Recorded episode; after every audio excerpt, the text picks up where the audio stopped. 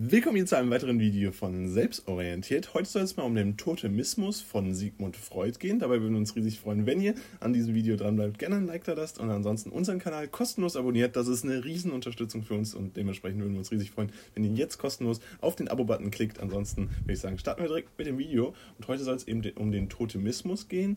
Den hat Sigmund Freud verfasst. Das heißt, es ist ein Teil ähm, der Videoreihe rund um Sigmund Freud. Guckt da gerne in unsere Playlist vorbei, falls euch das interessiert. Ähm, grundsätzlich kann man aber festsetzen, dass der Totemismus auch von vielen weiteren Wissenschaftlern aufgegriffen wurde und dementsprechend natürlich auch eine gewisse wissenschaftliche Relevanz hat. Ähm, vielen fällt das im Religionsunterricht auf, aber vielleicht ähm, ja, seid ihr auch Teil eines äh, Semesters, wo ihr euch damit beschäftigen müsst innerhalb der Uni oder vielleicht ist es einfach privates Interesse. Lasst es uns gerne in den Kommentaren wissen. Jetzt würde ich sagen, starten wir aber direkt mit dem Video. Und zwar ist der Totemismus, geht er davon aus, dass eine Gemeinde ähm, existiert, in der ähm, drei zentrale Grundideen umgesetzt werden. Und diese zentralen Grundideen sind praktisch dann Ansatzpunkt für Sigmund Freud und dadurch sagt er dann, okay, diese Gemeinden gehören dem Totemismus an. Einerseits geht es dabei um das Töten eines Gegenübers und dem Toten, Totem, was verboten ist, das heißt dem Totem, was man sozusagen verehrt, ein ähm, letztendlich meistens ist es ein Tier, das man besonders verehrt. Das kann man äh, ja zum Beispiel innerhalb von Indianerständen häufig beobachten, dass sie einen, den Adler zum Beispiel verehren und dadurch ähm, das natürlich verbieten, ähm, einen besonders hohen Respekt vor diesem Tier haben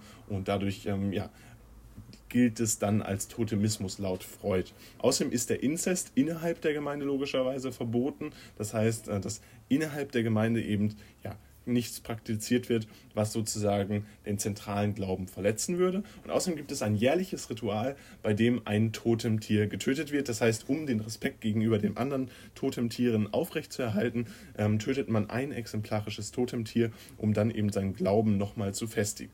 Und Freud vergleicht das Ganze dann mit der Religion. Und da wird es dann interessant, warum das Ganze für die Religion so wichtig ist und warum es häufig auch im Religionsunterricht behandelt wird. Und zwar vergleicht Freud das mit der Religion, da er denkt, denkt, dass die Religion genau eine solche Gemeinde ist, die nur wesentlich größer angelegt ist. Er geht hier besonders auf, den Christ, auf das Christentum ein. Ähm, da muss man natürlich auch sagen, das Ganze ähm, ist geprägt durch äh, die Ereignisse, die ab 1933 mit dem Nationalsozialismus stattfinden und das Christentum, was sich da kaum gegen gewehrt hat, er als unreligiöser Jude, aber natürlich darunter gelitten hat und gleichzeitig auch von seinem Grund, von seiner Grundauffassung der wenig religiösen Erziehung aufgrund seiner Eltern natürlich auch nochmal geprägt. Das nur als kurze Hintergrundinformation, falls es euch mehr interessiert guckt da gerne unser Video rund um die Biografie von Sigmund Freud. Außerdem erklärt er die Entstehung der Religion mit dem anfänglichen Leben in Horden. Das heißt, dass man sich von Anfang an, dass der Mensch ein Gewohnheitstier ist und dass er sich grundsätzlich immer in Gemeinschaften organisiert hat und das äh, erklärt für ihn dann auch die Entstehung der Religion, denn weil man sich in einem Leben äh, innerhalb einer Horde sozusagen zusammengefasst hat, zusammengerafft hat, äh, musste man irgendwas, äh, einen gemeinsamen Nenner finden und der entsteht dann durch das Totemtier. Das ist sozusagen die Idee des Totemismus. Ähm, er hat das Ganze dann genutzt, um eine Kritik an der Kommunion zu üben. Ich lese euch das Zitat einmal kurz vor. Ein besonders helles Licht wirft diese Auffassung der Religionen auf die psychologische Fundierung des Christentums in dem ja die Zeremonie der Totemahlzeit noch wenig entstellt als Kommunion fortlebt.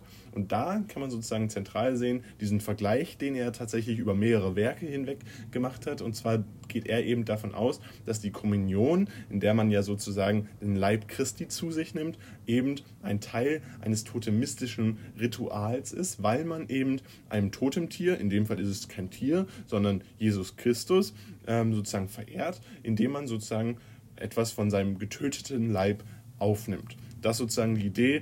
Dieser Vergleich wurde von vielen Leuten schon angezweifelt. Was ihr davon haltet, könnt ihr gerne in den Kommentaren sagen. Das soll es aber von uns gewesen sein. Wir wollen jetzt keine weitere Wertung vornehmen. Aber wir würden uns trotzdem riesig freuen, wenn ihr unserem Video ein Like da lasst. Gerne auch in die Kommentare schreibt, wie euch das Video gefallen hat und Verbesserungsvorschläge oder Videovorschläge reinschreibt. Ansonsten soll es das gewesen sein. Guckt unseren Instagram-Link in der Video ab und checkt gerne unseren Podcast aus. Selbstorientiert heißt er, ist auf Spotify, Apple Podcast und auch Google verfügbar, aber auch auf vielen weiteren Plattformen. Das soll es gewesen sein. Haut rein, wir sehen uns beim nächsten Mal wieder und ciao.